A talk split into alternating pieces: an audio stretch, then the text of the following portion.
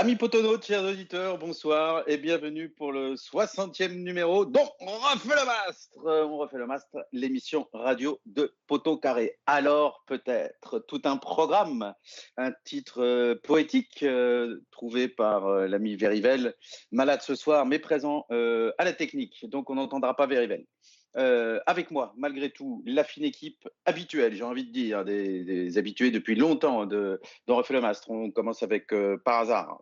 Salut Par hasard. Salut Grand Manitou, bonsoir à tous. Dissident est là aussi ce soir. Salut Dissident. Salut Osvaldo, salut à tous. Dissident qu'on invite alors qu'on est en période de tournoi destination. Euh, c'est un vrai effort de, la part du Grand Manitou. Et euh, Forever Green. Salut Forever. Salut Osvaldo, bonsoir à tous. Alors, on refait le mastre euh, qui vient de prendre 9 points en 3 matchs. Autant dire qu'on se sent plus léger, même si on est plus lourd en termes de points. Euh, 3 points à Clermont le week-end dernier avec euh, une prestation que j'ai envie de qualifier en demi-teinte. Est-ce que tu partages ce point de vue par hasard sur la qualité de la prestation euh, stéphanoise avant de rentrer dans le détail? Oui, oui, tu as, bien résumé le, truc. La qualité du match dans son ensemble, d'ailleurs, pas uniquement la qualité de notre prestation, mais la qualité de la prestation de Clermont aussi était assez moyenne. Un match avec peu d'occasions, qui a finalement penché pour nous, mais sans qu'on sans qu'on soit très dangereux, sans qu'on ait vu la même domination que celle qu'on avait eue le week-end précédent. Euh, je dirais que le, point commun quand même entre les deux matchs, et ce qui reste un élément de qualité, même si c'est toujours quelque chose qui euh, qui saute pas aux yeux et qui fait pas, qui rend pas les matchs spectaculaires, c'est que je trouve qu'on a une solidité défensive qui se dément pas. On concède moins de situations et d'occasions euh, depuis que Duprat est arrivé. Et de ce point de vue, notre match était, était un peu de qualité quand même. Mais bon, prestation en mi-teinte parce que inversement, offensivement, même si on plante deux fois, on n'a pas beaucoup, euh, on n'a pas vraiment été dangereux. Alors, si le match n'a pas été terrible, c'est peut-être aussi à cause du vent. Il y avait un vent euh, très, très fort, hein, qui soufflait très fort pour les Clermontois en première période et pour les Verts en deuxième. Et on sait que le vent est l'ennemi du football, bien plus que la pluie ou le froid, par exemple. Euh, Dissident, par hasard, parlait de, de solidité défensive, non pas retrouvée, mais trouvée depuis l'arrivée de Pascal Duprat. Ça ne nous a pas empêché quand même de, de, concéder des occasions en première période sur euh, des longs ballons, enfin des, des actions absolument pas construites, même pas à une passe, à un dégagement. Il, il y a eu un côté euh, quand même euh, inquiétant dans cette première période avec les trois duels manqués par euh, l'avancement de Clermontois dont le nom m'échappe là tout de suite, euh, qui a marqué beaucoup de buts cette saison. Bayo. Bayo, voilà. Dissident. Oui, mais c'est ça. Mais en fait, euh, euh, comme, comme tu disais, ce, ce type d'action, c'était quand même un peu, un peu étrange, un peu bizarre, un peu rare dans, le, dans la Ligue 1. Et je pense qu'il y a eu le fait que ce soit effectivement un attaquant rapide en face de nous, le fait qu'il y ait le vent qui, qui, qui joue à, euh, qui nous joue des tours, et le fait qu'effectivement on ait un, un défenseur central euh, qui était censé euh, surveiller Bayo et qui est pas très rapide. voilà, la conjoncture de tout ça, ça a donné ces situations un peu bizarres qu'on a que nous, par, exemple, en deuxième mi-temps, on n'a absolument pas réussi à faire, j'ai trouvé, alors que moi, je pensais qu'on allait, euh, avec par exemple euh, Bouanga, euh, avoir ce, type d'action. On n'a pas du tout su le faire. Et euh, au final, on, on, se sort de ce match avec trois points, dans un match qu'on n'a pas complètement maîtrisé, qu'on n'a pas non plus trop subi. un match nul n'aura pas été immérité, mais qu'est-ce que ça fait du bien de justement de remporter ce type de victoire parce que ce type de match-là, normalement, ça doit faire partie d'une saison. On doit avoir des matchs dans une saison où on n'est pas ultra dominateur et malgré tout, on gagne. Et on a tellement perdu l'habitude de, ce scénario et ben que ça fait plaisir de le retrouver un petit peu. C'est vrai, par hasard, on a parlé contre Montpellier, on avait été capable de mettre une grosse, grosse pression sur les Montpelliérains qui n'arrivaient plus à sortir le ballon. Et, et ça faisait longtemps qu'on n'avait pas vu ça, hein, quand même des Verts capables de s'installer dans les 35 derniers mètres avec une équipe euh, incapable de ressortir le, ballon. Euh, là, c'était euh, c'était très différent. Et si les si on n'a pas réussi à se créer le, même type d'occasion que les Clermontois avec le vent dans le dos, c'est aussi, je pense, parce que le, les Clermontois jouaient plus bas que nous. Euh, Forever, on a en première période, on, a essayé d'être joueur. On l'a peut-être pas très bien fait, mais on, allait quand même chercher les Clermontois plus haut que sont venus nous chercher en deuxième période. Oui, on est bien d'accord. Après, j'ai du mal, euh, pour être tout à fait honnête, j'ai du mal à analyser ce match-là comme un match de football. Euh, pendant 60 minutes à partir de la demi-heure de jeu, j'ai eu l'impression de voir, mais avec, euh, avec des conditions différentes, un peu la même chose que, le match, que la deuxième mi-temps du match contre Bordeaux, le match aller contre Bordeaux.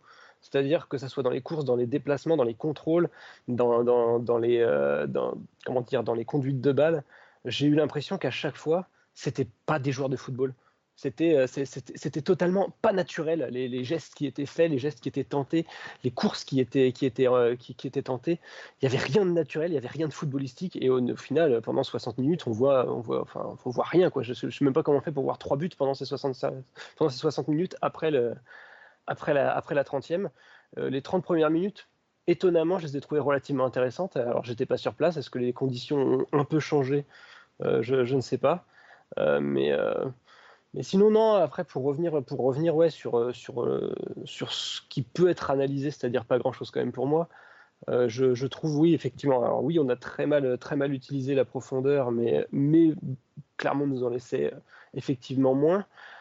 Et puis, et puis je, je, pense aussi, je, je, pense aussi qu'on a, qu'on a eu des joueurs, quand même, certains entrants qui n'ont pas été à la hauteur de, à la hauteur de tout simplement de ce qu'a fait Bayo. On parlait de Bouanga.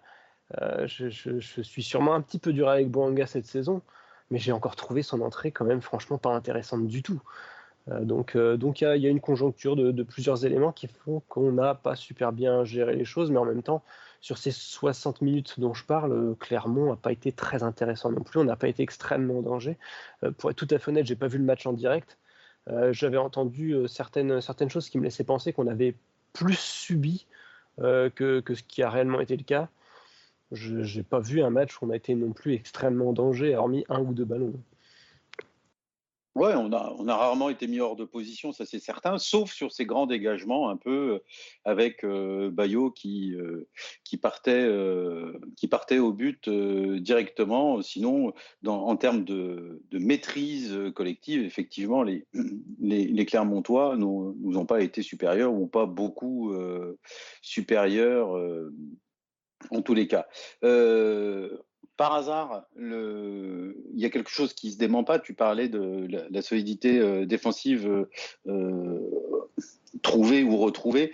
il y a une intervention de Patavo sur le, sujet qui, essaye d'analyser un petit peu à quoi est due cette solidité défensive peut-être un peu relative, mais quand même, effectivement, en comparaison de la période précédente, on ne peut pas dire le contraire. Et il nous parle de, des progrès de Nadé, euh, du positionnement de Colo dans le couloir gauche et de l'arrivée de Sako, euh, qui, moi, je trouve, euh, a été assez convaincant sur ces deux premières prestations. Partages-tu un peu l'analyse de, de Patavo par hasard? Oui, en partie. Le... moi, la première chose que je voudrais dire, c'est que cette amélioration, elle est certes, elle est que sur une durée de six matchs de championnat, mais elle n'est pas relative. Elle est vraiment euh, assez spectaculaire parce qu'on a pris six buts en six matchs, alors que donc un but par match, alors qu'on en avait pris plus de deux depuis le début de saison, plus de deux par match. Ensuite, sur le, les améliorations, c'est vrai que Sako, euh, je l'ai trouvé super serein, super propre contre Montpellier. Et à Clermont, je l'ai trouvé très bien aussi. Bon, Mangala, je fais le même constat que beaucoup. Individuellement, je le, trouve un peu affolant, un peu inquiétant. Euh, donc, euh, quelque part, l'un annule l'autre. Et puis, les deux ne sont là que depuis deux matchs. Donc, euh, l'amélioration, moi, que je vois, je ne la vois pas que depuis deux matchs.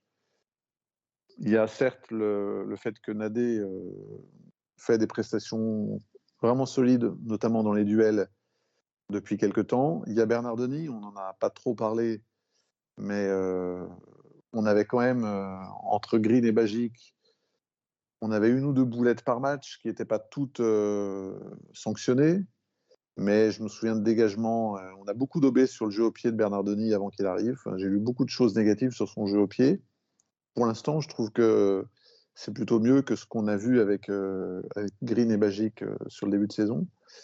Donc il y a quand même quelques petites améliorations individuelles, notamment quelques, quelques joueurs qui font des prestations constantes comme Nadé et Bernardoni. Il y a le système aussi qui, qui joue certainement, c'est-à-dire que on, a quand même nos trois défenseurs centraux. Bon, et puis on a tous vu les extraits que, que, Duprat a bien voulu laisser filmer, parce que c'était manifestement volontaire de sa part, mais les extraits de l'entraînement, où en gros il explique au mec que ça sert à rien d'aller chercher le ballon euh, euh, à 60 mètres de nos buts euh, et de harceler à 60 mètres de nos buts quand on n'a pas le ballon. On a le droit de ne voilà, de, pas s'épuiser dans, dans, cette stratégie Bon, je pense que le travail défensif enfin, le, et la volonté, la modification tactique la plus évidente, elle est là. Il y a des formes individuelles, mais il y a aussi cet aspect-là dans, dans, ce que Duprat a demandé au, au, mec. A priori, ça paye. Quoi. Donc, euh, et, et, moi, je fais partie de ceux qui pensent que la clé, c'est la défense. Quand on est, enfin, pour des performances euh, dans la, dans la constance et dans la durée, la clé, c'est pas l'attaque, c'est la défense. Même si on garde notre attaque un peu moyenne, si on a une défense solide, on s'en sortira. Pour le maintien aussi, c'est la défense qui, qui, est la clé, je pense. Hein. Euh, bien sûr. C'est pas en marquant trois buts par match qu'on se maintient, parce qu'en général, les équipes en difficulté qui marquent trois buts, elles en prennent cinq. Et elles disent à la fin du match, ah bah, euh, on ne gagnera pas un match, il faut marquer six buts par match. Bah, c'est exactement Bordeaux, hein. c'est l'exemple de Bordeaux en ce mmh, moment. Mmh. Alors, euh, il y a quelque chose dans l'histoire du club qui, qui, quasiment a construit sa légende, c'est la capacité à retourner les situations. Euh, dissident, toi qui es un, amoureux du club et de son histoire, euh, est-ce que ça n'a pas une saveur particulière d'aller chercher ces, ces, ces points-là contre Montpellier, contre contre Clermont, à l'aller déjà contre Clermont, il y avait eu Angers à l'aller aussi, euh, d'aller chercher des, points dans, les dernières minutes, d'avoir un, groupe qui lâche pas et qui, euh, est capable de, retourner des situations bien mal embarquées. Oui, en tout cas, c'est une constante euh, cette saison du, groupe, c'est qu'il a, qu'il a jamais lâché ça, c'est vraiment un coup de chapeau qu'il faudra vraiment tirer à tout le groupe si jamais on s'en sort. C'est que je trouve vraiment au niveau du mental et de l'état d'esprit, c'était vraiment quasi irréprochable cette année et après effectivement les scénarios du match, cette saison sont assez assez étranges et je ne sais pas si vous vous rappelez, mais il y a des périodes, dans les années 90, même 2000 où, on n'était pas forcément moins bon que, enfin on n'était pas forcément meilleur que ou moins bon qu'aujourd'hui mais on n'arrivait jamais à, renverser un score qui était, qui était négatif. Voilà. Et cette année, on, accumule les, ce, type de, de match. après, bah, évidemment, on peut s'en satisfaire, on, on, est content. J'aimerais bien quand même que de temps en temps, ce soit nous qui ouvrions le score et qu'on puisse avoir des matchs un peu moins stressants. Mais, voilà, comme tu dis, bah, c'est toujours, grisant d'avoir cette capacité de réaction. Oui, et puis c'est c'est quand même euh, encourageant de, voir ces, joueurs qui, certes, ont leurs limites, sinon on ne serait pas dans cette situation, mais qui ne lâchent pas parce qu'on sait aussi qu'aller chercher un maintien, il y a une dimension euh, psychologique de ne pas rompre justement psychologiquement, de ne pas céder psychologiquement. Cette dimension est très importante. C'est quasiment la moitié du, travail euh, qui est fait dans ces cas-là. Alors, il y a un joueur dont on a parlé, on a effleuré son cas une ou deux fois. Je vais me tourner vers toi, Forever Green. Euh, c'est euh, Eliakim Mangala, donc, qui est arrivé. Moi, j'ai bien aimé sa, première conférence de presse. J'ai trouvé qu'il il, avait utilisé les, mots justes. Alors, euh, sur le terrain, deux matchs, deux victoires pour Mangala. On a tous vu ses limites euh, en termes de, vitesse. Il a été pris de vitesse à plusieurs reprises. Il aurait d'ailleurs pu être expulsé contre, Montpellier. Euh, qu'est-ce que tu penses de, cette arrivée de Mangala Forever Green, de ses premières prestations? Est-ce que tu as le sentiment qu'il apporte euh, ce qu'on peut attendre d'un ex-international, c'est-à-dire, au-delà de sa qualité individuelle, une certaine confiance qu'il transmet aux autres? Alors, euh, j'ai plutôt trouvé ça contre Montpellier, beaucoup moins contre Clermont.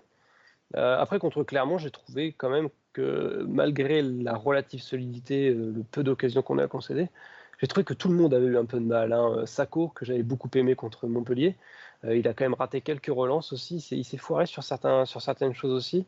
le match contre Clermont, encore une fois, je trouve que beaucoup de choses ont été bizarres, beaucoup d'attitudes, beaucoup de beaucoup de lectures de ballon n'ont pas été bonnes. Et, justement, moi, j'ai trouvé que c'était la force de, Mangala contre contre Montpellier, c'est que j'ai trouvé qu'il y avait une forme de sérénité dans le dans, dans la compréhension du jeu. Euh, il, apporte une vraie une, une, vraie science du jeu, je trouve. Euh, après, effectivement, il a un défaut. Il a un défaut, c'est sa, sa, vitesse. Donc, il faut trouver, il faut trouver un moyen de l'installer dans un, dans un système euh, accompagné des bonnes personnes pour que, pour que ça soit pas un défaut rédhibitoire. Mais moi, je trouve que contre Montpellier, il a apporté, euh, plutôt des bonnes choses, comme Sako d'ailleurs. Euh, effectivement, contre Clermont, c'était moins bon parce qu'on a joué pile sur ce, défaut et que, les conditions de jeu n'ont pas aidé en plus et que qu'on on n'a pas su le corriger, on n'a pas su l'aider non plus.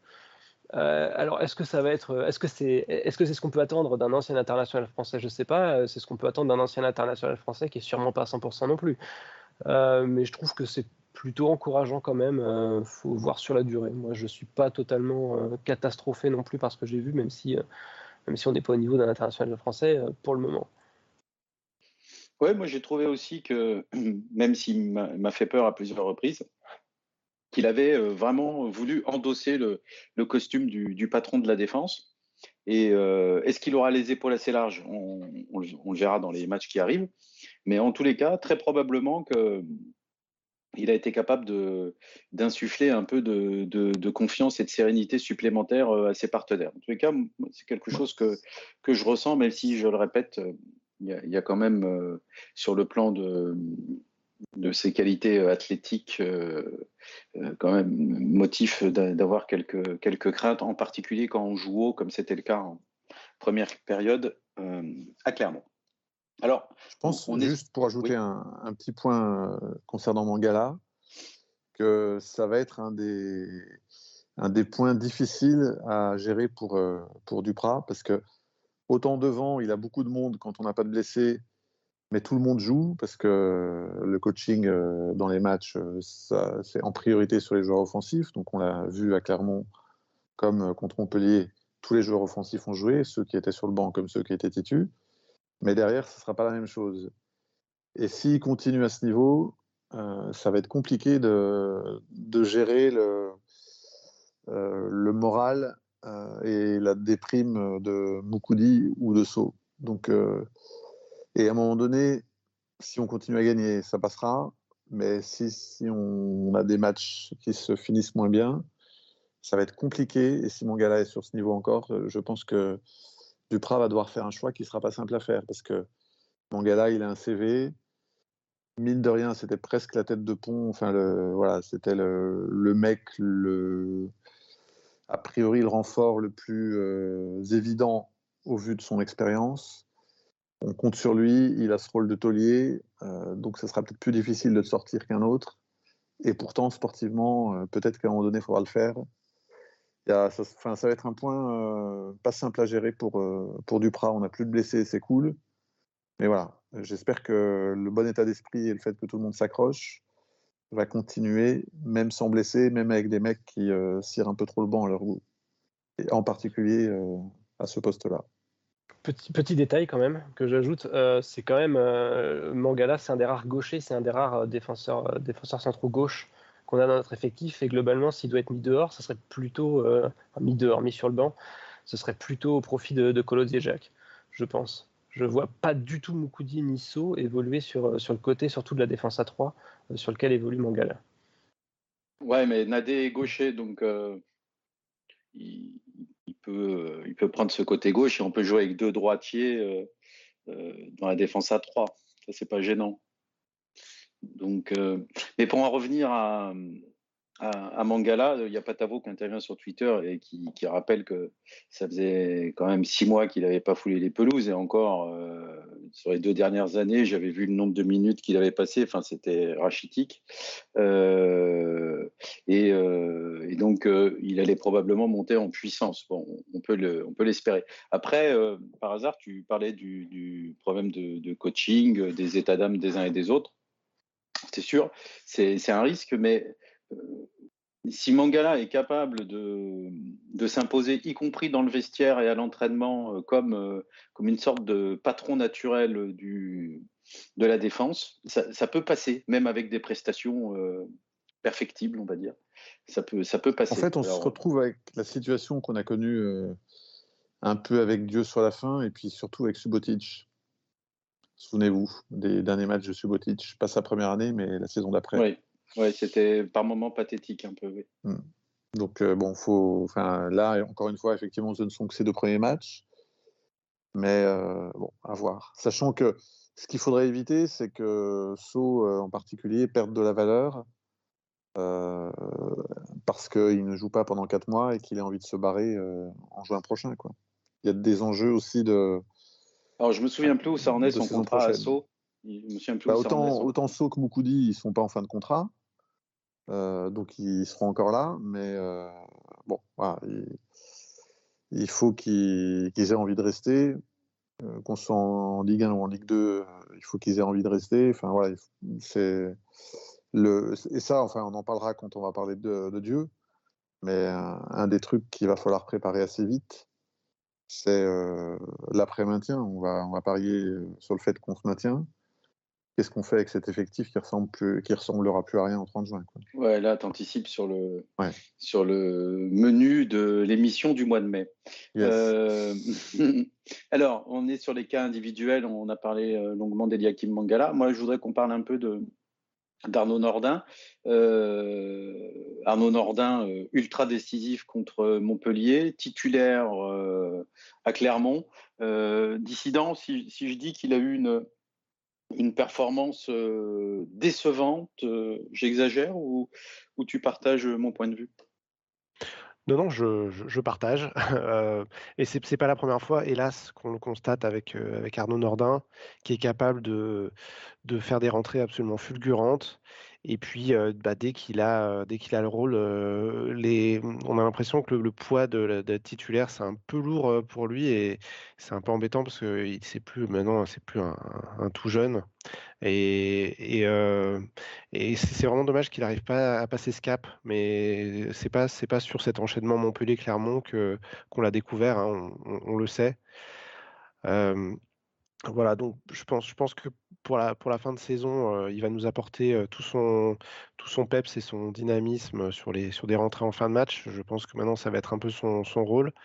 il est en fin de contrat et donc la grosse question, ce sera bah, est-ce que, on, encore une fois, on, se projette un peu, mais est-ce qu'on va lui proposer quelque chose? Est-ce que lui va accepter d'écouter des propositions? Qu'est-ce qu'on que faire avec Arnaud Nordin après, après, après cet été? Jusqu'à jusqu'à l'été, je pense que la, pour, pour moi, la, la, situation elle est assez claire. Ce sera un, un super remplaçant. Quoi. Voilà. Mais juste, est-ce que vous trouvez qu'il a été moins bon que Casery, par exemple? Moi, je vous trouve un peu sévère. Parce que globalement, non, non, on n'a pas été bon offensivement. Mmh. idem, moi, j'ai trouvé, idem, moi, j'ai trouvé que c'était meilleur offensif. Exactement, moi, pareil. Même avis. Parce que Kazri, enfin, la, tête que Kazri rate, Nordin est très bon de la tête. Euh, je suis pas sûr du tout qu'il l'aurait raté. C'est quand même une très très grosse occasion, la tête qui rate.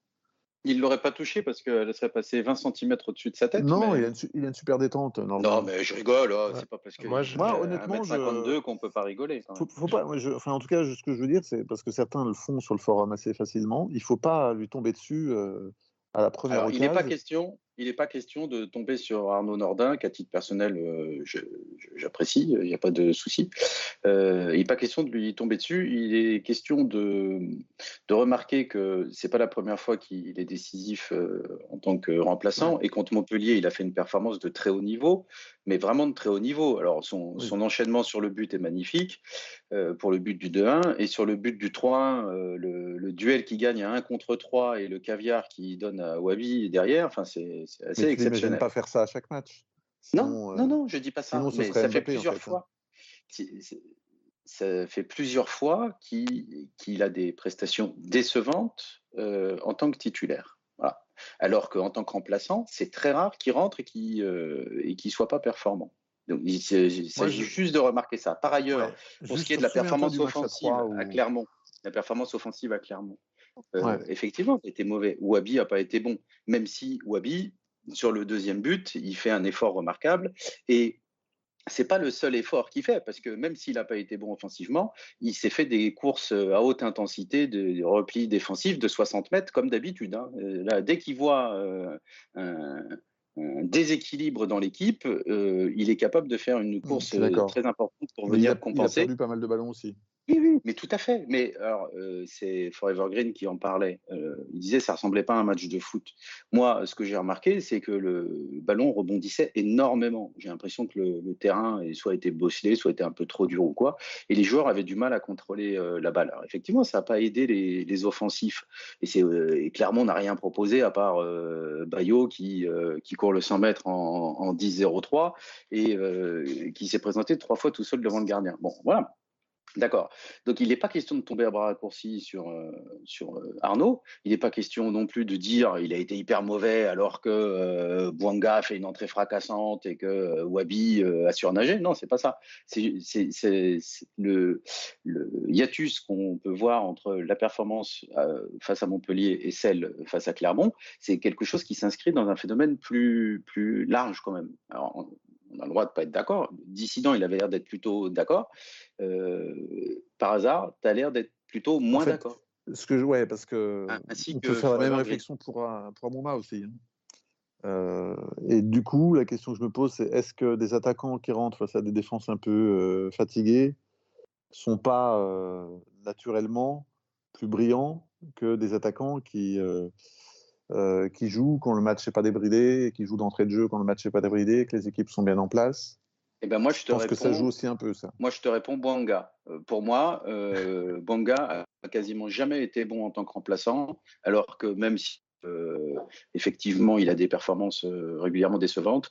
Euh, il a déjà fait de très gros matchs en tant que titulaire. Il y a qu'à se souvenir de la finale de la Coupe de France où pendant 25 minutes, il marche sur la défense parisienne quand même. Hein. On doit mener, on il n'y a pas photo. Mais donc, je suis pas sûr que ça soit un phénomène général. Euh, par contre, la question qui se pose, c'est euh, est-ce que Arnaud euh, a les épaules pour être titulaire? Il y a beaucoup de turnover. Est-ce qu'il faut se le garder comme remplaçant ou est-ce qu'il les épaules A-t-il les épaules pour être titulaire? Forever Green, tu avais l'air d'être plutôt parasarien sur, sur cette action-là. Est-ce que tu, tu penses que on peut s'appuyer sur un Arnaud Nordin titulaire? Est-ce que tu as, confiance en lui? Ou est-ce que tu le vois plus comme un, remplaçant de luxe Pour moi, le remplaçant de luxe dans l'effectif, c'est Amouma. Euh, Nordin, ça va, être, un joueur de rotation, comme tu l'as dit. Donc, euh, bah, de temps en temps, ça va être Boanga qui va être titulaire, de temps en temps, ça va être Nordin. Et je pense que c'est exactement ce qu'il faut. Parce que je pense qu'aucun des deux ne peut effectivement être titulaire dans leur état de forme actuel, en tout cas, dans l'état de forme actuel de l'équipe. Euh, aucun des deux ne peut être titulaire à tous les matchs. Aucun des deux ne mérite forcément d'être titulaire à tous les matchs pour autant. Contre Clermont, euh, moi je trouve que je trouve qu'il a été en fait un peu dans ce qu'il avait fait euh, sur d'autres matchs où il était remplaçant. Sauf que bah, les joueurs adverses sont moins fatigués, sont plus proches, ils font des fautes. Moi, je trouve qu'il a quand même pas mal provoqué de fautes, Nordin. Je l'ai trouvé assez intéressant dans la provocation. Euh, bah, par contre, ça fait pas les mêmes différences parce que, bah, parce que les, joueurs, les joueurs en face sont pas non plus dans le même état, dans le même état physique. Je pense que après, après euh, c'est vrai que Bouanga a déjà marché sur l'eau. Euh, même Nordin a déjà marché sur l'eau en étant titulaire. J'ai souvenir d'un match à Angers euh, il y a peut-être deux saisons, ça devait être avec Gasset. Ça, lui arrive de temps en temps. Alors oui, il a aussi des, énormes, des énormes sautes de temps en temps où il passe totalement à côté de son match. D'ailleurs, des fois, il passe complètement à, côté de son entrée en jeu aussi. C'est un joueur qui est capable d'être transparent quand il, est titulaire ou quand il rentre sur certains matchs. pour moi, pour autant, le match contre Clermont, m'a pas convaincu euh, que c'était un exemple pertinent pour dire qu'il était dans une forme aujourd'hui qui lui permettait pas d'être titulaire. Euh, est-ce que est-ce qu'il va faire des miracles en étant titulaire? Ça, euh, je n'irai pas jusque là. Pour moi, il mérite pas moins d'être titulaire que Denis Bouanga. Oui, alors je, suis d'accord parce que Denis n'a pas montré plus. Alors je fais une petite parenthèse parce que à ma connaissance, il se passe des choses sur le chat YouTube. En tout cas, sur le chat YouTube, effectivement, où on retrouve Mika et Patrick que je, que je salue. Euh, en tout cas, sur le cas Nordin, ils sont assez unanimes sur le fait qu'il faudrait essayer de le prolonger euh, la saison prochaine. Euh, donc ça, veut bien dire qu'effectivement, Nordin, titulaire, remplaçant, peu importe, mais c'est quelqu'un qui, sur lequel on, doit, on doit compter. Ah bah alors là, on est bien d'accord. Euh, il n'est pas question de ne pas compter sur, euh, sur Arnaud Nordin, qui est un, joueur de rupture par ailleurs et, qui peut gagner des 1 contre 1. On sait que dans le foot moderne, c'est indispensable. Les équipes sont tellement bien euh, organisées que, que si on ne gagne pas un contre 1 à un moment ou un autre, c'est difficile de, mettre les défenses hors de position. Bon, voilà, on s'est exprimé sur, le cas Arnaud Nordin, et je le répète, il n'était pas du tout question de remettre en cause ses qualités, mais simplement de, réfléchir, que ce soit un aspect psychologique le concernant ou, tactique plus général, à la meilleure manière de l'utiliser. On va terminer les, cas particuliers par, avec deux cas un peu emblématiques. Peut-être on, va parler de Romain tout de suite parce que ça a été euh, évoqué par euh, Forever Green. Euh, par hasard, Pascal Duprat a fait une, petite déclaration d'amour à, Romain Amouma. c'est vrai que l'entrée de Romain contre Montpellier a été extraordinaire. Le, but de l'égalisation a été vraiment fabuleux. Bah, il a, euh, enfin, on était, moi, c'est ce que j'ai écrit, mais ça faisait ce que j'ai écrit pour Potocaré, mais ça faisait la deuxième fois de la saison que je nous voyais morts euh, définitivement, et c'est la deuxième fois qu'on a ressuscité. Et cette fois-ci, c'est euh, par la grâce d'Amouma, et je suis allé voir ce match en me disant qu'une de mes motivations pour y aller, c'était que Amouma revenait de blessure et que j'avais envie peut-être de voir une de ses dernières représentations. Parce que je trouve, euh, moi je fais partie de ceux qui étaient super heureux qu'il ait re-signé. Je trouve que c'est notre meilleur joueur de foot. Vraiment pour moi sans, euh, sans débat, quoi, sans discussion. Et le fait qu'il marque, enfin tous les buts qu'il marque, euh, enfin pas tous, mais 80% des buts qu'il marque sont des buts splendides.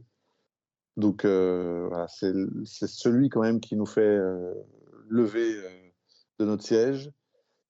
Évidemment, cette année, euh, je ne suis pas aveugle. Euh, il a fait une saison euh, totalement transparente. un début de saison manqué, on va dire, mais la saison n'est pas terminée, fort, heureusement. Et puis deux mois de blessure, donc, donc on ne l'a pas vu, mais j'ai presque envie de dire, vu ce qui nous coûte, que prolonger un mec comme Amouma pendant un an, s'il nous fait deux, trois matchs comme celui de Montpellier, eh ben, ça sera largement ça justifiera largement sa prolongue. Alors en plus, comme je suis un, éternel euh, romantique, moi j'adore l'idée d'avoir un mec qui est là depuis 10 ans et qui continue, enfin il nous, il nous maintient, euh, il, nous, il, nous, maintient un peu dans notre, dans notre jeunesse, dans notre décennie précédente, parce qu'on a l'impression de voir des buts qu'on a vus il y a 10 ans.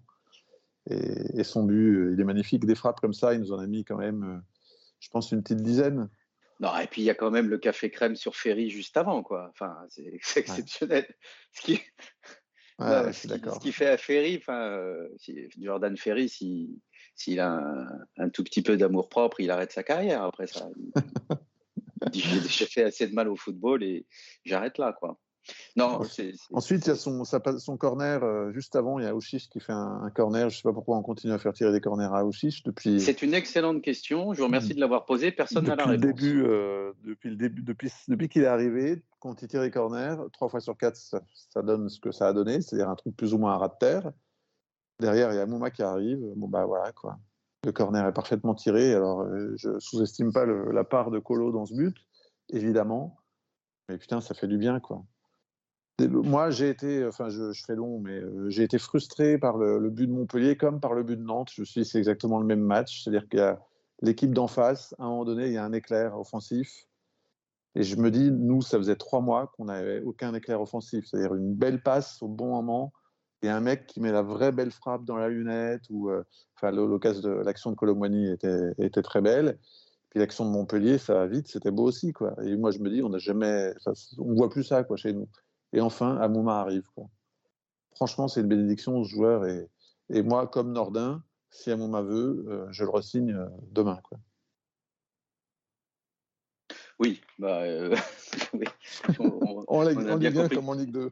Voilà, on a bien compris que tu, partageais l'amour de Pascal Duprat pour euh, Romain Mouma. Et si j'ai bien compris, Forever Green, euh, tu peux dire, rajouter un tout petit mot peut-être. Euh, tu, es d'accord avec le fait que Romain Mouma, c'est vraiment un super, super sub, on pourrait dire.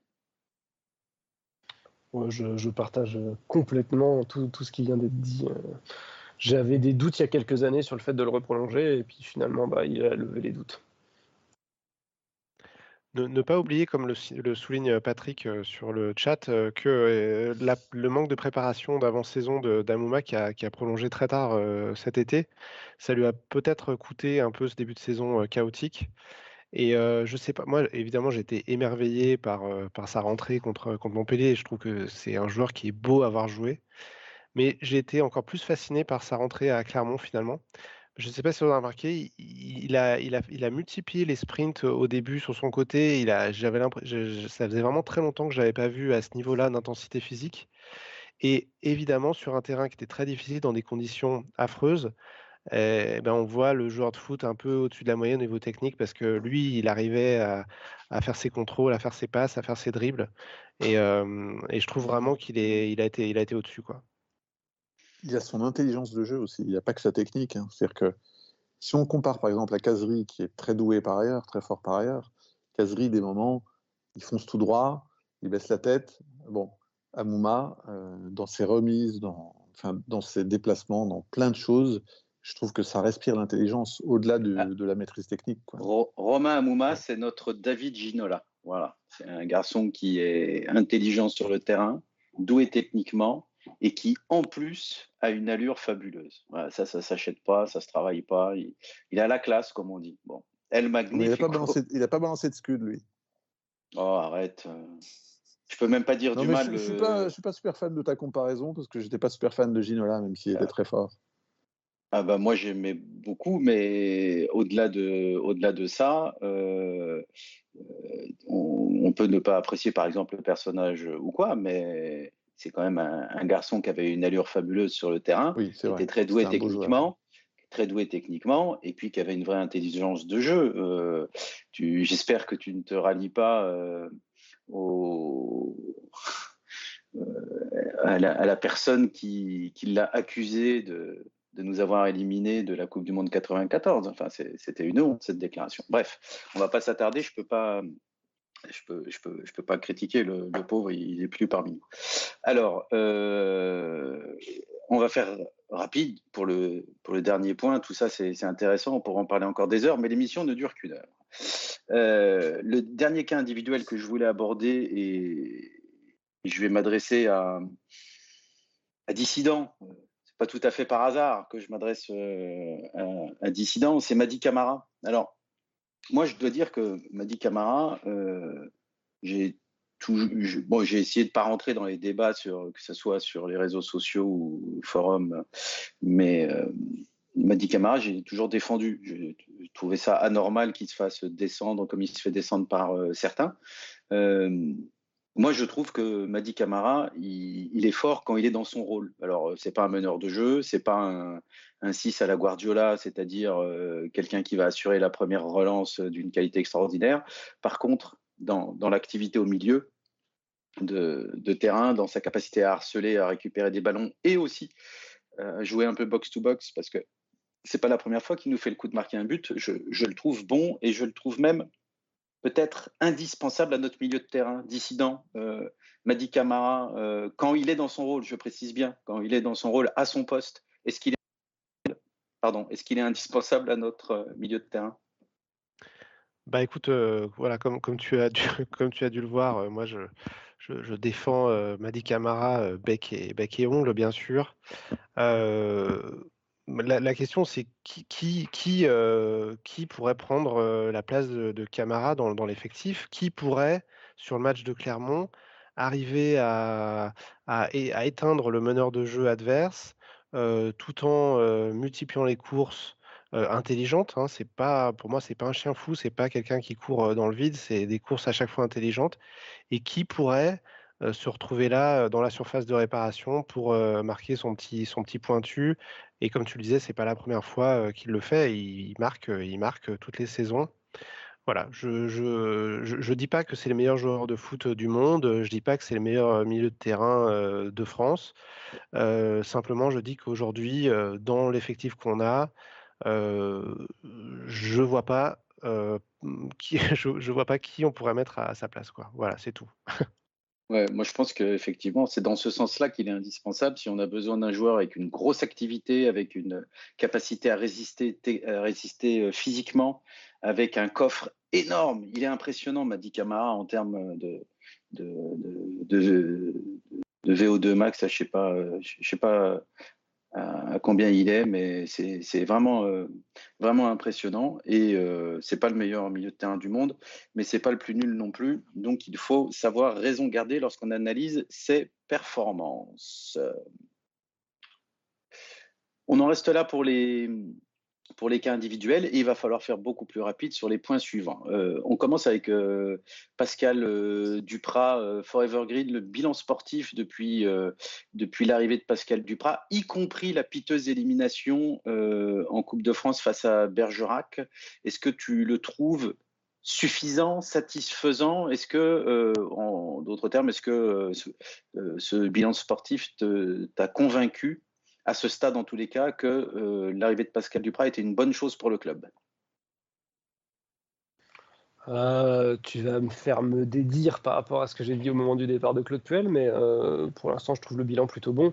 Ça a mis un petit peu de temps à démarrer, à se mettre en route. C'est pas forcément illogique. Des fois, c'est l'électrochoc qui marche, mais je pense qu'avec ce groupe, le problème, et c'était pas une question d'électrochoc, parce qu'il me semblait pas avoir lâché Claude Puel, ce groupe. Donc, il n'y avait pas forcément besoin d'électrochoc, mais il fallait qu'il pose sa patte sur, euh, sur, ce, sur cet effectif, sur la façon de jouer. Euh, il est en train de le faire. Euh, personnellement, j'avais peut-être une petite préférence esthétique, on va dire, sur ce que proposait Claude Puel, mais en termes de résultats, bah, ça donne raison à, Pascal Duprat pour l'instant. Alors contre Lens, ça ne l'a pas fait. Puis, puis sur les derniers matchs, bah, ça, ça, vient petit à petit. alors il est, encore, il est encore tôt pour faire un bilan définitif. Mais moi, je trouve que le, bilan est plutôt positif. Et puis, il, est plutôt, euh, il, y a, plutôt une phase de progression, aidé aussi par les recrues euh, qu'il a pu avoir. Mais, globalement, il y, a une, progression. Et moi, je mets complètement de côté l'accident contre Bergerac. Le match était très, très moche. Hein. On ne peut pas se le cacher. On peut, enfin, on peut pas dire autre chose. Mais ça reste un match très, très moche de Coupe de France, comme on en a vu avec à peu près tout, le monde euh, ces derniers matchs, donc ces, dernières années, même avec Christophe Galtier. Donc moi, ça m'a ça, forcément attristé en regardant le match. Mais, euh, avec du recul, je pense pas qu'on puisse particulièrement euh, euh, le, prendre comme une tâche dans le, dans le bilan de, de Pascal Duprat. Oui, moi je l'ai un peu en travers de la gorge parce que je pense qu'il y avait la place pour faire quelque chose cette année en, Coupe de France, mais euh, puis j'aime bien cette compétition-là, mais bon, c'est comme ça. Euh, par hasard, au-delà du, bilan euh, sportif dont tu as parlé, que tu as rappelé rapidement tout à l'heure, est-ce que tu as le sentiment que Pascal Duprat a eu un vrai impact sur le, le groupe de joueurs professionnels? Ouais, oui, parce que alors, là où je te rejoins, c'est que ça se voit pas forcément. Euh, c'est pas très spectaculaire sur le terrain parce que c'est vrai qu'on n'avait pas l'impression que les joueurs avaient lâché Puel sur le terrain. Maintenant, je, enfin, euh, sa stratégie à Duprat, en tout cas sa, relation au groupe, euh, il en fait de la pub, donc il est assez transparent là-dessus. On le voit, on voit quelle relation il essaye de mettre en place. Ce qui est sûr, c'est que, c'est que ça marche plutôt parce que les résultats sont quand même euh, euh, en hausse assez clairement. Et puis, euh, il y a des déclarations de deux, trois personnes. Il y a Perrin qui, dans une, dans une des conférences de presse du Mercato, a expliqué ça quand même, a expliqué que le groupe revivait depuis l'arrivée de Duprat. Amouma a dit des trucs aussi sur le sujet. Et puis, il faut se souvenir encore une fois de tous ceux qui ont plutôt dit du mal de, Puel, alors que Puel leur avait rien fait de particulièrement négatif. Ceux qui sont partis ont dit du mal de Puel, je pense à Honora, à Moulin, à des gens comme ça. Donc, euh, moi, j'en reviens à ça, quoi, la dimension affective. Je suis de plus en plus convaincu que tous les entraîneurs, tactiquement, ils ont à peu près compris. C'est pour ça que le procès qu'on lui fait sur le plan tactique m'énerve un peu, parce que je pense que quand on vit, on bouffe foot 24 heures sur 24, on, a compris les, tactiques, on sait ce qui est à la mode, on sait ce qui fonctionne bien. Ensuite, euh, certains ont des, préférences, mais tactiquement, ils comprennent tous la même chose. Et je pense que la dimension qui fait la différence, c'est la dimension de, management des hommes et de, et de gestion d'effectifs. Donc euh, là-dessus, euh, c'est vraiment son, sa valeur ajoutée, je pense pour l'instant, euh, sans minimiser son rôle tactiquement dans le, fait qu'on défensivement on est un peu plus raisonnable qu'on l'était avec Puel. Mais c'est vraiment, il, il, entraîne pour l'instant le groupe avec lui. La seule incertitude, c'est est-ce que ça va durer. Mais pour l'instant, je trouve qu'il n'y a rien à dire. Bon, très bien. Le, les, trois derniers matchs euh, donnent raison à Pascal Duprat euh, pour l'instant, euh, pourvu que ça dure le plus longtemps possible. Alors, il y, a autre chose qui, pour lequel il est réputé, Pascal Duprat, pas seulement pour les opérations commando, comme le rappelle Patavo sur Twitter, c'est le spécialiste, et aussi sa communication. communication, il, maîtrise assez bien le, le sujet. Qu'est-ce que tu as pensé, dissident, de sa communication depuis qu'il est arrivé? Est-ce que tu as, été convaincu? Est-ce qu'il te fait euh, sourire, euh, Pascal Duprat, euh, lors de ses sorties médiatiques? Ou est-ce que tu as l'impression qu'il se caricature un petit peu lui-même? Pour, pour, être honnête, je ne suis pas fan de la communication du personnage. Tout comme j'étais pas fan non plus de la non-communication de Claude Puel, je pense que ouais, je suis peut-être un peu plus centriste sur ce coup-là. J'aurais bien un petit peu, un petit peu quelqu'un au milieu. ce que j'apprécie par contre chez, chez Pascal Duprat, c'est le message qu'il fait passer par son équipe sur le terrain. Je trouve qu'il y a ce pragmatisme qu'il n'a pas tellement en, conférence, où à mon avis, il joue un peu un rôle, il fait un peu le cirque. Mais par contre, sur le terrain, il a un discours extrêmement pragmatique qui m'a beaucoup plu finalement depuis, depuis son arrivée. avec une équipe évidemment qui joue le maintien, il faut renforcer la défense. Il le fait, mais ce n'est pas non plus un, bus qui met devant, les cages. Je pense que c'est un 5-3-2 très intelligent, très polyvalent. J'ai bien aimé la façon dont il a, dont il essaye avant tout de, de s'adapter au jeu adverse. Et contre Montpellier, on a, on a travaillé sur les, sur les relances courtes des Montpelliérains. On les a extrêmement gênés. Je ne sais pas si vous vous rappelez du match de Mamadou Sakho, qui a été catastrophique parce qu'il a été très, très gêné. à Clermont. ouais, c'est vrai qu'on l'a très bien gêné, mais il a aussi les pieds carrés. Également je préfère dire qu'on l'a gêné, voilà, c'est le côté, côté optimiste. Euh, contre, euh, contre Clermont, on a, on, a, ciblé leur meneur de jeu euh, Gastien et puis ça s'est bien passé aussi. Donc je pense que c'est vraiment Pascal Duprat, il, a, voilà, il, veut, il veut faire passer ce, rôle un petit peu qu'il joue dans les médias, mais n'empêche que c'est quelqu'un qui, comprend le jeu, à mon avis, qu'il le sent bien, qu'il analyse bien. Et moi, c'est ça, que, c'est ça qui me plaît chez le personnage, plus que sa communication. Ah, c'est vrai que euh, s'il était juste communicant et pas technicien du tout, ce serait euh, pour le moins embêtant. Par hasard, je sais que tu, aimes euh, t'intéresser à l'aspect communication. Tu as, quelque chose à ajouter sur, sur ce, cet aspect-là de bah, l'arrivée de Pascal Duprat? sûr, Moi, je rejoins un dissident sur le fait que, que Puel était chiant à mourir parce qu'il répondait à aucune question et c'était un robinet d'eau même pas tiède. Euh, ce que j'apprécie beaucoup chez Duprat, c'est qu'il répond aux questions. Et typiquement, pendant la période du mercato, euh, il n'était pas du style, quand on l'interrogeait sur Mateta, à dire euh, bah, c'est un bon joueur, point. Il, disait oui, on l'a contacté, le joueur est intéressé. Il avait cette, cette franchise, et il a encore, cette franchise. Ensuite, ce qui m'agace un peu, c'est qu'on a l'impression qu'il a besoin d'être toujours en guerre ouverte contre je ne sais pas trop qui, sans doute contre des consultants qui le détestent, qui le détestent, et à qui euh, il le rend bien, je pense d'ailleurs. Mais donc il y a ce côté, euh, l'histoire avec Gatien par exemple, je me dis c'est pas indispensable. Je ne sais pas bien d'où ça vient, enfin manifestement d'un match de Ligue 2 entre Caen et Clermont. Mais il avait fait la même chose avec l'entraîneur socialien, dont j'ai oublié le nom, à l'époque où Evian s'était sauvé avec un dernier match à Sochaux. Oui, Philippe, Renard. Renard, c'est ça. Oui. Et sa chemise blanche. C'est vrai que ça avait énervé Duprat. Il a, il a besoin d'être, d'avoir des conflits, d'avoir des ennemis. bon, ça, ça me, ça me plaît moyen, mais en même temps, on s'ennuie pas, quoi. Ouais, et puis, nous, des, ennemis, des ennemis, on en a aussi par hasard. Bon, il faudrait qu'il ait les mêmes que nous, quoi, simplement. Oui, c'est vrai qu'il aurait pu s'en prendre un peu plus à, mais il n'a pas eu trop l'occasion parce qu'il n'y a pas eu de d'éclat d'Olas, il n'y a pas eu de. Mais oui, oui, c'est vrai. Bon, ensuite, il fait son cinéma, mais son cinéma n'est pas désagréable parce que, en gros, c'est un cinéma à base de. J'aime synthé, ce club est formidable, donc c'est difficile de, de lui en vouloir de faire ça, quoi, même si. Enfin, c'est pas très grave dans la mesure où par ailleurs il parle quand même, euh, il répond aux questions. Quoi. Il fait pas que ce cinéma.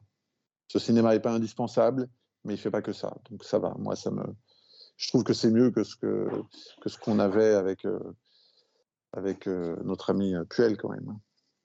Et puis dans le dans l'hommage, j'ai envie de dire, qu'il rend au club et à l'histoire du club, il y a des élans de des accents de sincérité. Alors peut-être que c'est juste un, un acteur. Mais euh, moi, j'y entends un peu de sincérité euh, quand même. Je, je pense qu'il il aurait du mal euh, à, tenir le même discours s'il était à l'Estac, par exemple. Tu as, raison, parce qu'il l'avait déjà dit quand il était à Evian, qu'il aimait synthé. Et souvenez-vous, je, suis un peu long, mais ça m'avait marqué, sa conférence d'arrivée à synthé, il a expliqué ce que très peu d'entraîneurs, par fierté, ne font pas il a expliqué qu'il était au chômage et que donc euh, il avait regardé depuis euh, deux, trois mois tous les matchs de synthé parce qu'il se disait bon, il n'est pas impossible qu'à un moment donné, euh, ce club cherche un nouvel entraîneur et donc il fallait que je me tienne prêt. Et j'avais, je me suis dit, a priori, c'est quand même pas le truc très flatteur pour un entraîneur de dire ça. et donc, s'il l'a dit, c'est qu'il était sincère. Quoi. Et j'avais trouvé ça assez étonnant et ça m'avait plutôt plu en fait qu'ils disent ça. Parce qu'en gros, il avait dit moi bah, aussi, j'étais chômeur. Euh, donc, euh Et puis surtout, euh, déjà, c'est oui, c'est vrai qu'il y, a de l'honnêteté, mais je pars du principe que c'est vrai, mais surtout, il y a, de, je trouve, de la conscience professionnelle. Et c'est pas John Toshak, quoi. Hein. donc, voilà. non, c'est pas, voilà. pas Toshak, on l'avait oublié. Je trouve, je trouve ça bien. En, tout euh, cas, sur le chat, euh, excuse-moi, euh, Osvaldo, sur le chat, les Patrick et Edouard apprécient effectivement la franchise de, Duprat et le, piment qu'il met dans, les, dans les conférences. Et on les remercie d'intervenir sur le chat parce que en plus, c'est tout à fait intéressant ce qu'ils ont à dire sur quand ils interviennent. Donc surtout, continuez.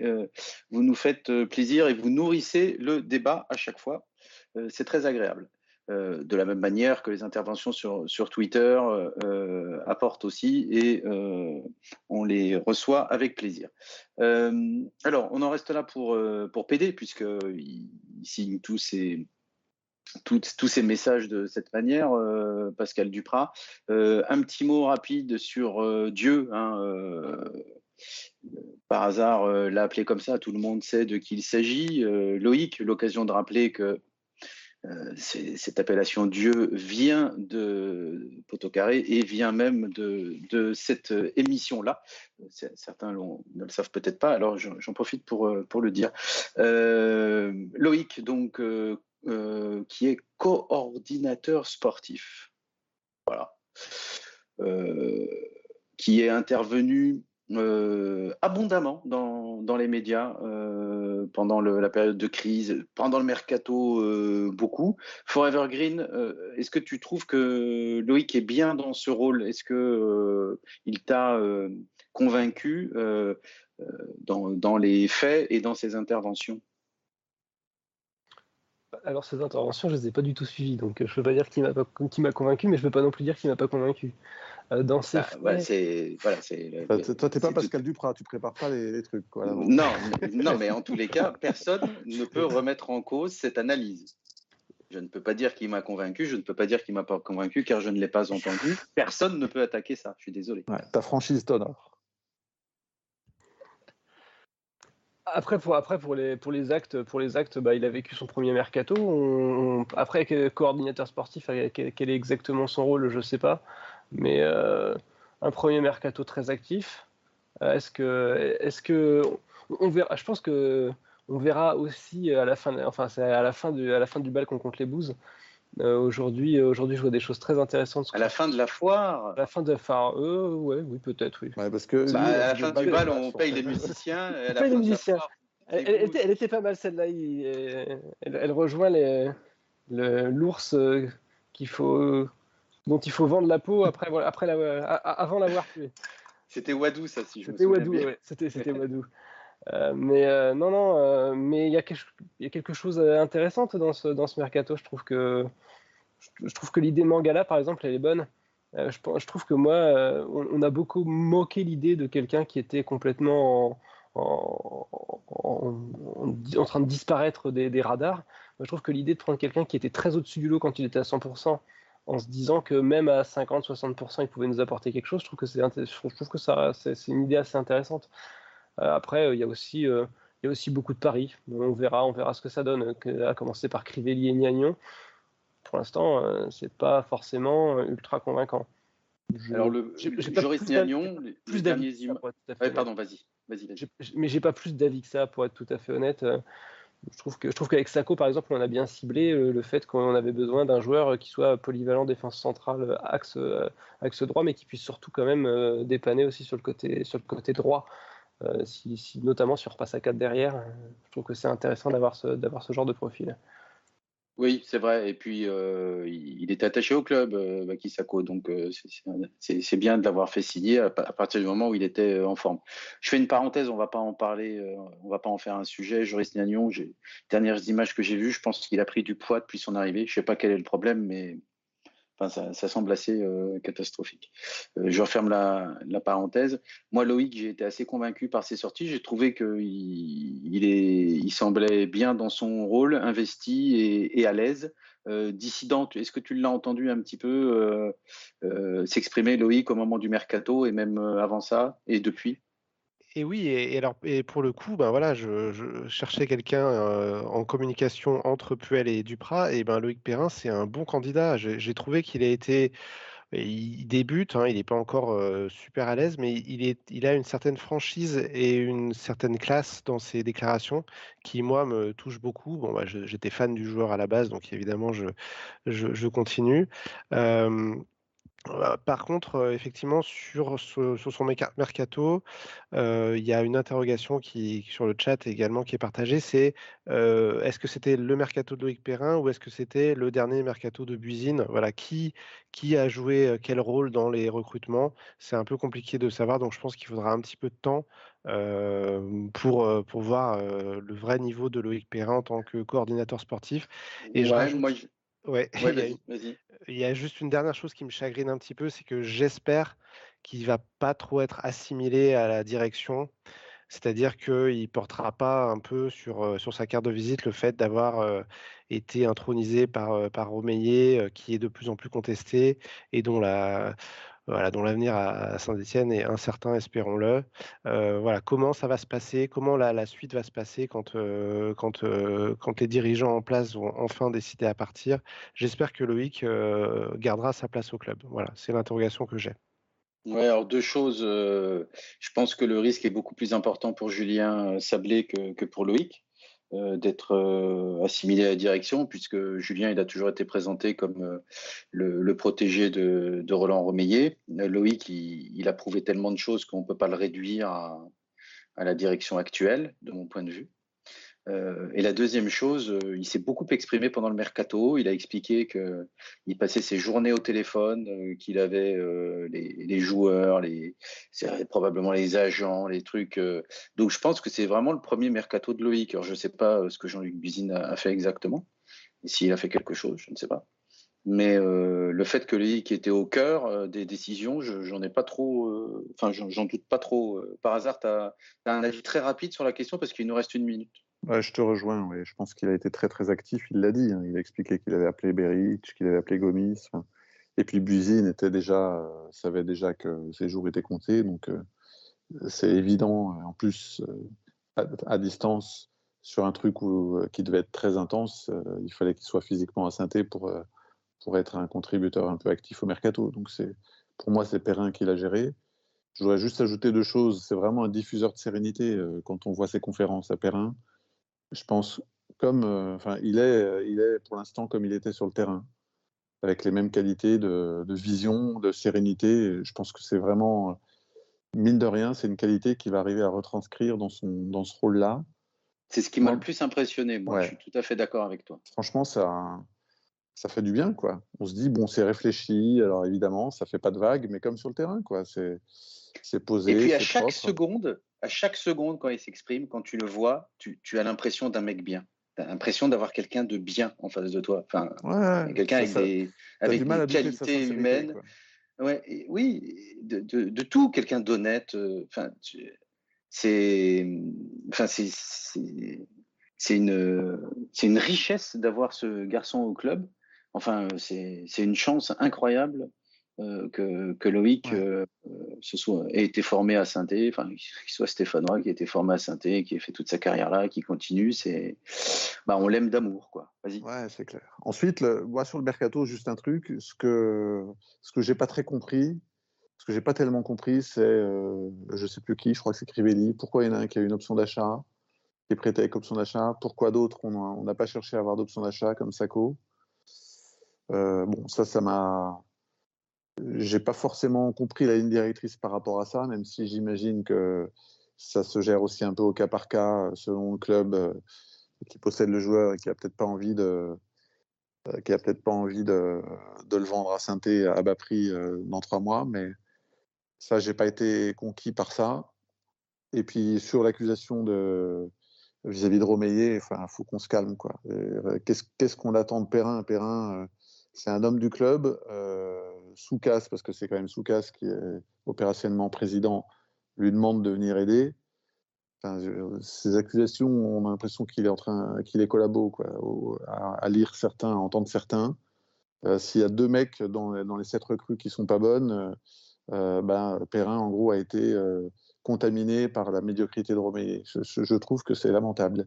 Ceux qui commencent à faire le début de ces critiques-là, je trouve vraiment que il faudrait quand même qu'ils réfléchissent un peu. Quoi. C'est, terrible de lire des trucs pareils quand on sait ce que Perrin a apporté au club, quand on connaît la valeur de ce mec, de dire des conneries pareilles. Euh, enfin, je trouve ça hallucinant. Mais bon, voilà. Je, moi, j'ai aucun doute sur la valeur de ce type. J'espère juste que quand on vendra le club, les mecs qui vont l'acheter feront tout pour euh, le maintenir en place et, et, le désingront pas au profit d'un autre. Voilà. Bah, écoute, euh, oui, on peut. Déjà, je pense pas qu'on va lire beaucoup de, de bêtises pareilles sur Loïc. Euh, je, je, ne ah, sur le forum, j'en ai lu. Oui, mais je pense que ça sera ultra minoritaire. On va pas en lire beaucoup, bien sûr qu'on va en lire, mais on va pas en lire beaucoup, je pense, c'est pas possible autrement.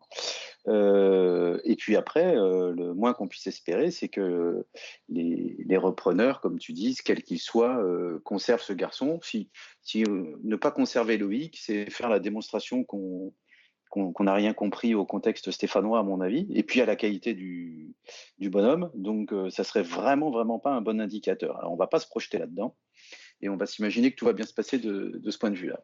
On, arrive à la fin de l'émission, on va quand même prendre le temps très vite de parler du, menu, hein, des perspectives, c'est classique, on fait ça à chaque fois, du menu qui nous attend. Donc je, le donne rapidement, réception de Strasbourg, déplacement euh, à Paris, même si euh, c'est le siège social qui est, c'est le, stade à Paris, mais le club est à l'étranger. Euh, réception de Metz, Alsace-Lorraine. Donc, euh, déplacement à Lille, assez inconstant, Lille.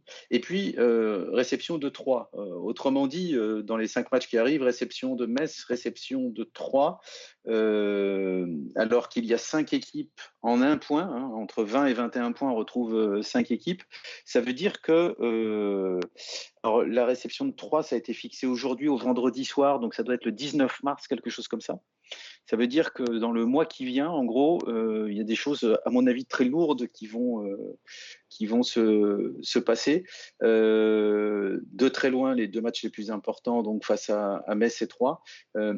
comme d'habitude, on peut commencer avec Dissident. Peut-être tu t'imagines combien de points nécessaires pour rester dans la course au maintien dans, dans, cette série de cinq matchs, trois matchs à domicile, deux à l'extérieur? Bah, Moins qui compte pour du beurre. Oui, en, termes de points, on pourrait très bien se satisfaire par exemple de, de 6 ou 7 points. 6 et 6 points, ils sont contre Metz et contre 3. Bah, c'est ça ce qui va être capital, c'est les confrontations directes. Si on perd ces deux matchs, même si on arrive à battre Strasbourg, ça sera beaucoup moins de poids que si on arrive à, à battre Metz et Troyes, qui sont nos vrais adversaires directs. Ne surtout pas oublier que malgré nos trois victoires de suite, c'est génial, euh, bien sûr, mais ça nous a juste permis de nous retrouver à hauteur de tous nos concurrents. Voilà, donc aujourd'hui, on n'a on a aucune avance, on n'a pas, de, on pas de matelas, on est vraiment juste à la lutte avec les autres et que c'est maintenant qu'on va entamer le sprint final que ça va se décider. Donc le, poids des, rencontres directes, il est énorme dans les semaines qui viennent. Oh, pardon. Voilà. Euh, Forever Green, euh, si on dit, parce que bon, euh, effectivement, Dissident l'a rappelé, parler d'un nombre de points sans parler de comment sont répartis les points dans notre situation avec les adversaires qui arrivent, ça n'a pas de sens. si on dit victoire contre Metz et 3, match nul contre Strasbourg, et, et on prend ces 7 points-là et rien d'autre, on est d'accord qu'on signe? Ah bah, complètement. C'est, moi personnellement, je pense plus prendre le point contre Lille que contre Strasbourg. Perso, euh, je table sur les zéro points contre Strasbourg et contre Paris. Et, euh, c'est sur les trois matchs qui suivent, à mon avis, qu'il y a beaucoup plus à, beaucoup plus à gagner. Je pense qu'on peut être que agréablement surpris sur les deux prochains matchs, mais euh, personnellement, je ne compte pas dessus pour le maintien. et le, reste, ça se, jouera, ça jouera effectivement beaucoup contre Metz et 3 principalement. Et puis si on peut prendre quand même des points bonus contre d'autres équipes, ça peut être pas mal, parce qu'on va, va pas se maintenir non plus que contre nos adversaires directs. Mais c'est clairement là où il va falloir être, bon. Cela dit, je suis plutôt confiant parce que, en l'occurrence, si on, si on se fait un petit championnat à 6 euh, avec, Clermont, Bordeaux, Metz, Troyes et Lorient, on est actuellement la meilleure équipe euh, dans ce, dans ce mini championnat depuis le début de saison. Euh, on est l'équipe à avoir pris le plus de points dans les confrontations directes avec une seule défaite, ce match bizarre, euh, ce match bizarre contre Bordeaux avec une mi-temps sous la pluie, euh, enfin sous la pluie, euh, sur, un, étang. Donc, donc moi je suis plutôt confiant, mais, effectivement ces deux matchs-là seront, extrêmement importants. Très bien. par hasard, tu, les sens bien, ces sept points-là, le septième contre Lille ou Strasbourg? Pourquoi pas 12 Rêvons un peu, mais au minimum 6, on est d'accord. Ouais, minimum 6. Ensuite, euh, on voit bien que tout dépend aussi de ce que font les autres et de ce que font nos adversaires. C'est-à-dire qu'au mois de janvier, on n'a pas avancé du tout, enfin décembre-janvier, mais les autres euh, n'avançaient pas. Là, on a beaucoup avancé, mais les autres, euh, personne personne n'est complètement à la rue. C'est ça qui, qui rend à la fois le truc passionnant et pas simple, c'est qu'on s'aperçoit qu'il n'y a aucune équipe, en dehors peut-être d'Angers, mais ils sont un peu au-dessus, euh, qui est totalement la rue. Même trois, ils ont gagné il n'y a pas très longtemps. Juste un bémol par rapport à ce que Dissident a dit. Euh, moi, je pense que c'est plus jouable de prendre quelque chose euh, ce week-end contre Strasbourg qu'à Lille, parce que Lille, c'est à l'extérieur, il y aura, il y aura du public. C'est une belle équipe. Et Strasbourg, c'est quand même une équipe qui a gagné comme nous un 0 à Angers. on a vu le niveau d'Angers. C'est une équipe qui a perdu, qui en a pris 4 à Bordeaux. c'est typiquement pour moi l'équipe un peu en sur-régime qui finira pas quatrième, euh, qui finira dans les dix premiers sans doute, mais plutôt, à mon avis, entre 7 et 10, et, un peu comme Montpellier euh, qu'on a battu, qui a été à un moment donné en sur-régime. Euh, bon, voilà, il se trouve que là, ils sont assez en forme, Strasbourg, mais ils peuvent passer à côté du match, et, ils n'ont pas que des cadors non plus, quoi. Enfin, je veux dire, dans leur équipe, voilà, le, devant, c'est bien, le reste de l'équipe, euh, je ne sais pas s'il y a beaucoup de joueurs euh, qu'on aurait absolument envie d'avoir euh, dans notre effectif, en dehors de, d'Ajor. Que... Ouais, moi je ne suis pas ultra séduit par Strasbourg. C'est très bien ce qu'ils font. Surtout, je trouve que le club est très bien géré. C'est un modèle avec Keller, de ce point de vue. modèle de stabilité et de croissance, mais alors que c'était un, modèle à ne pas suivre pendant très longtemps. Ouais, absolument. C'est vrai. Mais voilà, je, pense que sportivement, c'est tout à fait jouable. Je me fie pas à leur, à leur quatrième place du moment. Eh bien, nous verrons. Ce qui est sûr, c'est que ces matchs-là vont, être euh, vraiment importants. Dans notre situation, tous les matchs sont importants, mais certains plus que d'autres. Et euh, les réceptions de Metz et Troyes feront partie des matchs euh, fondamentaux. il ne faudra pas se rater. Et puis ensuite, il faudra essayer de gratter tout ce qu'on peut gratter contre les autres adversaires. Voilà, on arrive au terme de ce 68e numéro dont on refait le masque. On refait le masque, l'émission radio de Potocaré. Il nous reste à vous remercier, ceux qui nous écoutent en direct euh, sur YouTube, ceux qui nous écoutent euh, en différé, en podcast. On est présent maintenant sur euh, toutes les plateformes de, podcast. Et on vous dit à très bientôt, une émission par mois. Juste Osvaldo, vous une question quand même importante. Là, c'était le 68e. la prochaine, ça sera la combien? La 68 bis. D'accord. Bon, tu voilà. Je serai là alors, ça va, je viens. mais j'y compte, bien. J'y compte bien. Merci à tous. Euh, merci par hasard, merci Dissident, merci Forever Green, merci également à Verivel, l'homme de la technique, malade ce soir, mais qui était présent pour faire tout fonctionner, pour vérifier que tout fonctionnait bien. Et on vous dit au mois prochain. Allez les verts. Allez.